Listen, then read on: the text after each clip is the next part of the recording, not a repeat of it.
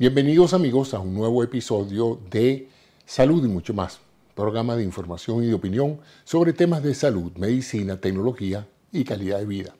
El tema de hoy es de gran importancia conocer un poco más sobre esta afección, sobre este problema grave que representa para la vida humana o para la sobrevivencia, que es un infarto. Todos sabemos que la primera causa de mortalidad en muchos países del mundo son las enfermedades cardiovasculares y dentro de este espectro de enfermedades cardiovasculares ciertamente los infartos son una de las primeras causas, si no la primera. Pero ¿qué es un infarto? Un infarto es la insuficiencia en la irrigación de un tejido. Cuando un tejido no le llega suficiente oxígeno, no le llega suficiente sangre para nutrirlo, para cumplir con sus requerimientos metabólicos, el tejido se muere, se deteriora y se muere, y eso es lo que se llama un infarto. El apellido lo pone el órgano afectado. Si es el corazón, se habla de un infarto al miocardio, que es el músculo cardíaco. Si es el cerebro, se habla de un infarto cerebral, pero puede haber infartos hepáticos, infartos renales, infartos musculares, infartos del mesenterio, o sea, cualquier órgano del cuerpo puede en un momento dado sufrir un infarto si no le llega suficiente sangre. La llegada de la sangre depende esencialmente de dos elementos. El primero es la fuerza con la cual llega la sangre, la cual está relacionada con la bomba cardíaca, o sea, se necesita algo que propulse la sangre y de ahí la importancia del corazón como bomba, suministrando la energía necesaria para que la sangre fluya por todo el sistema circulatorio. Pero el segundo elemento que es necesario para que llegue suficiente sangre es que el calibre de los vasos sea lo suficientemente amplio para que el flujo ocurra. Si hay una obstrucción, y eso es lo que vamos a ver ahora, entonces no llega suficiente sangre al tejido y se produce lo que se llama un infarto. Ahora hay dos formas en las cuales un vaso sanguíneo se puede ocluir o tapar, como generalmente se le dice. ¿no? Una es por la acumulación progresiva de sustancias en su interior. Y aquí entonces vamos a distinguir dos términos interesantes. Uno es la arterioesclerosis, que es el progresivo obstrucción de un vaso sanguíneo, de una arteria en particular, eso se llama arterioesclerosis y ocurre por muchos factores que voy a mencionar ahora.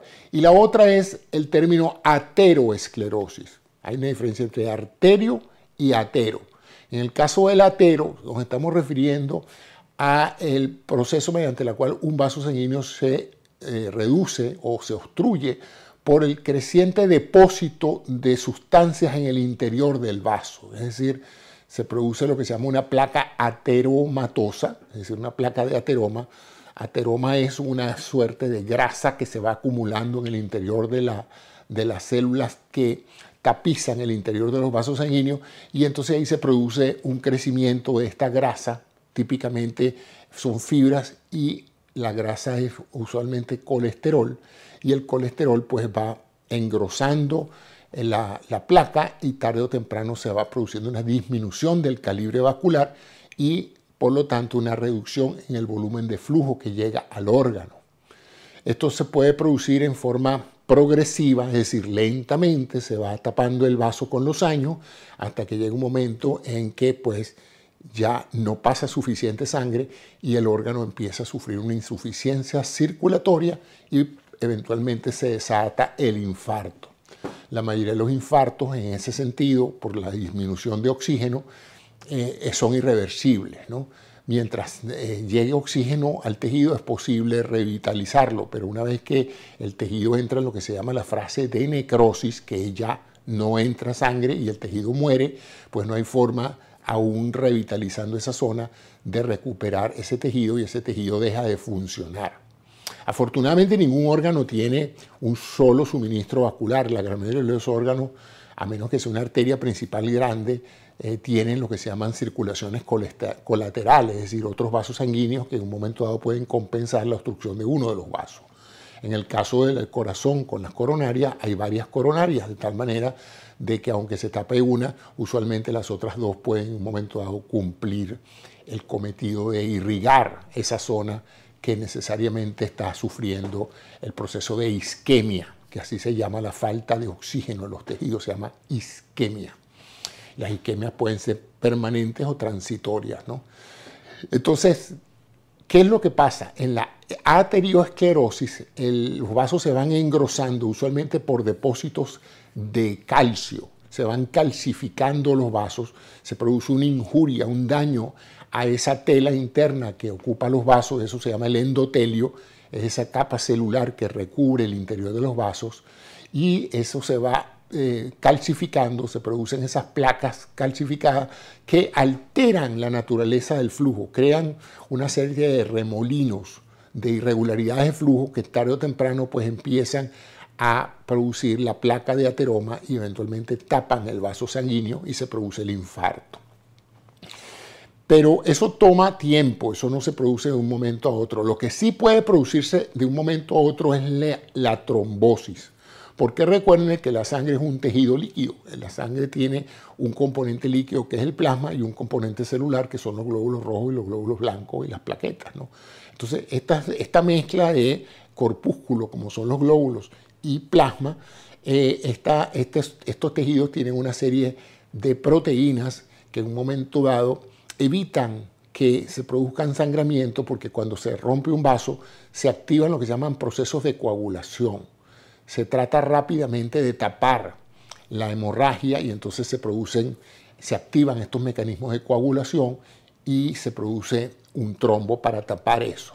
Pero si en una arteria normal, en un momento dado, una placa ateromatosa se rompe o genera algún tipo de irregularidades de flujo, eso puede activar la cadena de coagulación y producir lo que se llama un trombo. Ese trombo sí sería algo abrupto porque inmediatamente empiezan a agregarse proteínas, forman un trombo y tapan el vaso de un momento a otro. Entonces el proceso natural de desarrollo de la ateroesclerosis es la progresiva acumulación de grasa en el interior de los vasos sanguíneos que va poco a poco tapando el, tamaño del vaso. Si esto es así, da tiempo a que el órgano empiece a dar sintomatología. Una de las sintomatologías típicas de todos los músculos que sufren isquemia, es decir, falta de oxígeno, es duelen. Por eso es que el infarto del miocardio se caracteriza por un dolor intenso, porque el músculo en cierta forma reacciona a la falta de oxígeno activando procesos de dolor que alarmen a la persona para buscar ayuda. En el caso de los infartos cerebrales, esta situación no se produce porque es el mismo cerebro, el mismo tejido cerebral el que deja de funcionar por falta de oxígeno y entonces se produce lo que se llama un ictus o un accidente cerebrovascular, en este caso de tipo tromboembólico o embólico. Eh, los trombos no solamente pueden quedarse en el sitio donde se forman, sino pueden desprenderse del sitio donde se forman y migrar por la vía circulatoria hacia un vaso más pequeño y terminar tapándolo. Eso es lo que se llama tromboembolismo. Trombo es la formación del coágulo dentro del vaso y embolismo es porque ese trombo se dispara y sale a un vaso mucho más pequeño y lo tapa por completo. Esos son eventos súbitos que se traducen en los accidentes cerebrovasculares, en lo que en inglés se llama stroke en la cual la persona, dependiendo del territorio vascular y el territorio tisular afectado, puede tener síntomas mayores o menores. Cuando son en el cerebro, por ejemplo, y son microembolismos, es decir, pequeños pedazos de la placa que se desprenden, sobre todo de las carótidas, las arterias que llevan sangre al cerebro, se desprenden pequeños trombos, esos trombos migran por la parte circulatoria, llegan a ciertas áreas del cerebro y pueden entonces producir sintomatología dentro de lo que se conoce como isquemia cerebral transitoria.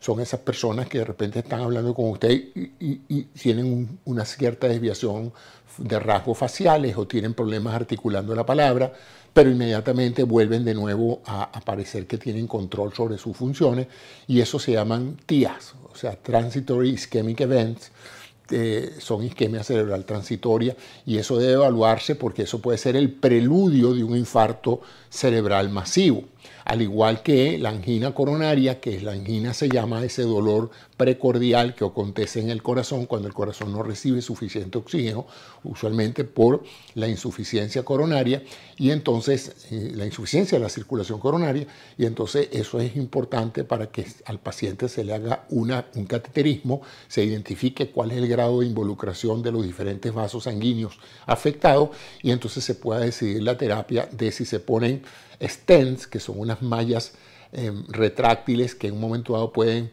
ensanchar o dilatar un vaso parcialmente o totalmente tapado y también se puede entonces hacer lo que se llama la cirugía de bypass, que es crear una conexión previa a la estenosis, que así se llama la estrechez de los vasos, se llaman estenosis, y crear entonces un bypass coronario que permita restaurar la circulación y la llegada de sangre y nutrientes al músculo isquémico.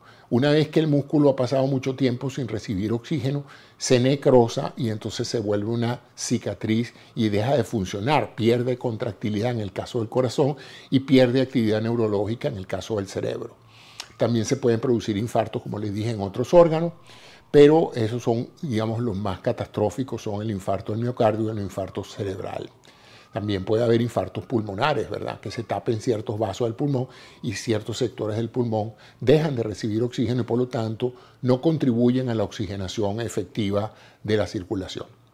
De tal manera que con esto he querido darles un bosquejo general de estos procesos mediante los cuales los vasos normales, por una serie de elementos mecánicos, bioquímicos y endocrinológicos van acumulando grasa en el interior de los vasos, se va produciendo la aterogénesis, la creación de esa masilla eh, grasosa que va tapando los vasos. Esa, esa placa puede en un momento dado ulcerarse o romperse y puede entonces activar la cadena de, de coagulación y trombosar el vaso. Entonces se produce en una persona normal un infarto súbito por trombosis de una arteria coronaria. O en el otro caso, a lo mejor no hay trombosis, pero va progresivamente tapándose el vaso hasta que un momento dado puede eh, dar síntomas. Es posible, si el proceso acontece muy lentamente en el tiempo, que un vaso se tape por completo y no dé sintomatología.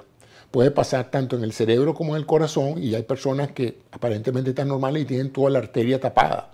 Y eso se hace porque dado que hay tiempo para compensar esa falta circulatoria, se produce una revascularización de otras redes mediante las cuales se les llega el suministro de oxígeno a los tejidos por otras vías, dado que la vía está tapada. Pero esto solo ocurre si es un proceso que se hace progresivo para dar tiempo a establecer esa circulación colateral.